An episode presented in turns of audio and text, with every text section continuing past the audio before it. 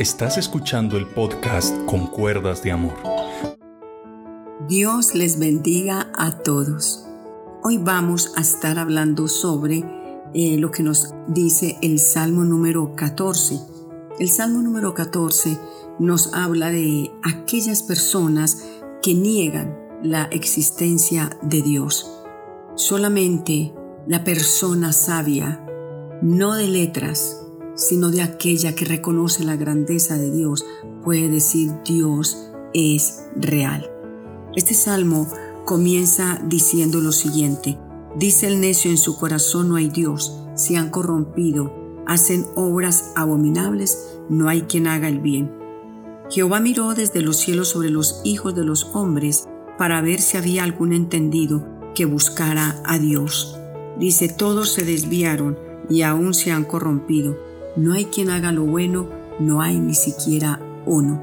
Bueno, cuando analizamos este Salmo número 14, nos habla del hombre o de la mujer que niega la existencia de Dios, que está negando literalmente a Dios. Está diciendo que Dios no existe, está diciendo que Dios no ve.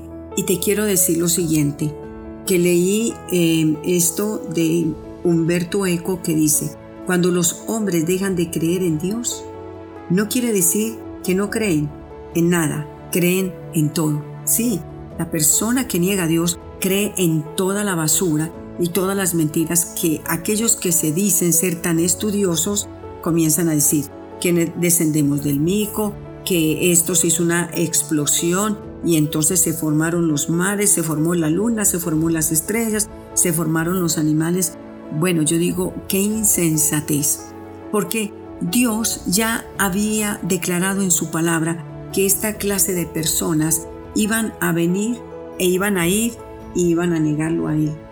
Muchos de los que se dicen ser ateos dicen que este libro de la Biblia, dicen, el papel puede con todo, pero no es así. En cierta ocasión, hablando con un joven, me dijo que no creía en Dios, bueno, y empezó a decir una cantidad de necedades. Y le dije que no crees en Dios. ¿Sabes que Dios es tan real y existe que habla de ti? Dijo, ¿habla de mí? Dije, sí. La Biblia dice que hay un necio que dice en su corazón que no hay Dios. Dijo, no, yo soy, no soy necio. Yo soy una persona que tengo yo no sé cuántos títulos, soy universitario y no sé qué miles de cosas. Y le dije, pero entonces, ¿qué me puedes decir de este Salmo 14? Me dice que dice necio en su corazón. En su corazón está almacenado el negar a Dios. Entonces con arrogancia me dijo, nosotros descendemos del mico. Le dije, ¿usted por qué no está eh, enjaulado? ¿Usted por qué no está en el zoológico? Entonces, eh, si descendemos de allá, ¿por qué ese animalito no, no se desespera por ir a buscar, por orar, por clamarle al Señor? ¿Por qué? Entonces se quedó pensando un momento y dijo, no, pues ah, eso nos han dicho, que descendemos de allá. Y yo, eso te han dicho. Pero si tú te casas y tu esposa, cuando tiene a su hijito, sale un monstruo ahí, no diga nada, porque como usted dice que venimos de ahí. Me dijo, no, no, no, ¿qué tal? Eso sí no quiero yo en la vida. Y yo, si no quieres algo así en la vida, tienes que volverte a Dios, tienes que reconocerlo como el dador de la vida. Le dije, le dije, mira, una hormiga, mira un mosco, mira lo que quieras. ¿Quién hizo los mares? ¿Quién hizo esos insectos? ¿Quién da la vida? Solamente Dios. Hay cosas que nosotros no podemos entender, pero la palabra de Dios dice en Romanos que lo invisible de Dios se ve en lo visible. Eh, el hombre, para no alargar la historia, él terminó, gracias a Dios, creyendo en Dios, su palabra, me senté, le expliqué y luego me dijo, ore por mí porque yo no quiero que cuando me case, por tanta necedad que yo he hablado y aún he enseñado, de pronto yo tenga un hijito por ahí todo raro, extraño. Y yo, claro que sí, Dios tiene misericordia, porque mucha fe, muchas veces por falta de conocimiento decimos necedades. Y también se cuenta de un niño que la profesora se burlaba de él cuando el niño le decía orémosle a Dios. Un día la profesora ya como desesperada cogió al niño que le dijo que orara a Dios y cogió a otro niño. Y le dijo, venga, vamos los dos. Le dijo, eh, coge la manzana de ese árbol. El niño la cogió. Y le dijo, ¿crees en las manzanas? Sí, ¿por qué?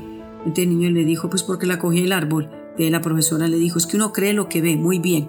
Luego lo llevó a un riachuelo que había en la escuela y le dijo, toma agua de ahí. o lávate las manos. ¿Crees en el agua? Sí. ¿Crees en los ríos? Sí. ¿Por qué? Porque los veo. Luego miró al niño y le dice, ¿cómo pretendes que yo crea en Dios si yo no lo veo por ninguna parte? El niño le dijo, pero es que Dios fue el que hizo el agua, Dios es el que hace las frutas, los árboles. Luego el niño se quedó pensando y el Espíritu Santo lo iluminó y el niño le dice a la profesora, profesora, o sea que lo que uno no ve no existe. Y ella dijo, lo que no se ve no existe.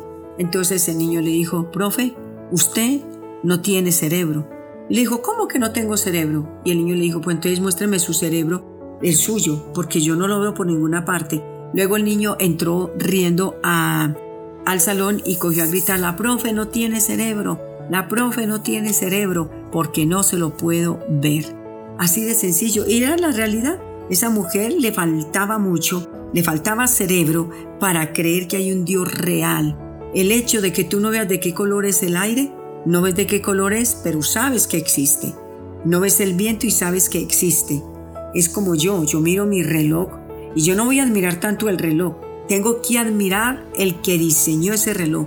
Asimismo somos nosotros. No admiramos tanto ver el pajarito, ver el agua, ver el mar, la luna y las estrellas. Tenemos que admirar el que diseñó el sol, la luna, las estrellas, la tierra, la hierba y tanta clase de, de animales y tantas frutas y tantas cosas que disfrutamos el día a día.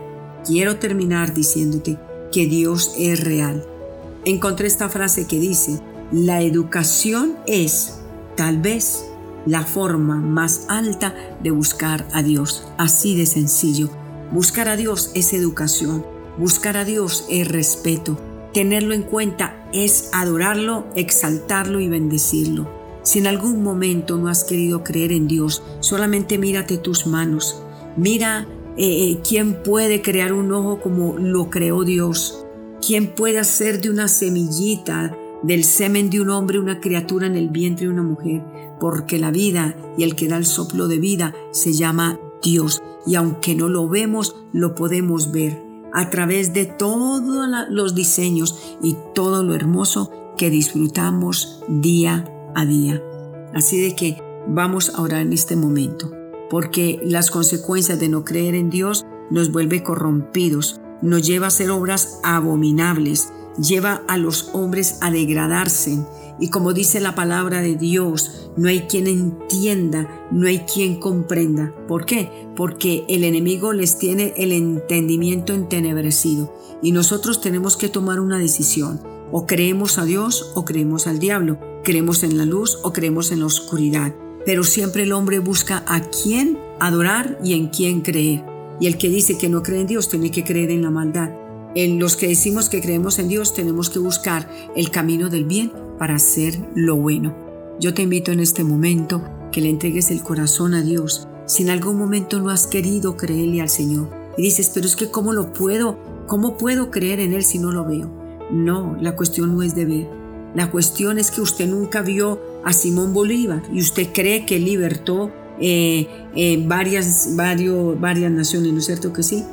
¿Usted, usted conoció a Simón Bolívar? Nunca. Pero ¿quién, ¿cómo puede usted creer que él existe si no lo vio? Por la historia. Así en la Biblia. Por la historia yo creo en Dios. Porque aquí me habla de una realidad, de todas sus proezas y de todas sus grandes maravillas. Así como tú crees que hubo un libertador que libertó a América, tenemos que creer que hay un libertador poderoso que nos liberó de las garras del infierno y del maligno. ¿Por qué? Porque la historia me lo cuenta y está en la palabra de Dios. Solamente ver el arco iris que me cuenta la historia, que fue un pacto que Dios hizo con la humanidad, me doblega a creer en la verdad de su palabra. Dios es real y los cielos cuentan la gloria de Dios. Padre, yo te doy gracias por cada oyente. Quita toda mentira que el enemigo haya traído Tú eres un Dios real y tú haces lo que quiere a la hora que quieres y como quieres. Te alabo y te bendigo en el nombre de Cristo Jesús. Amén.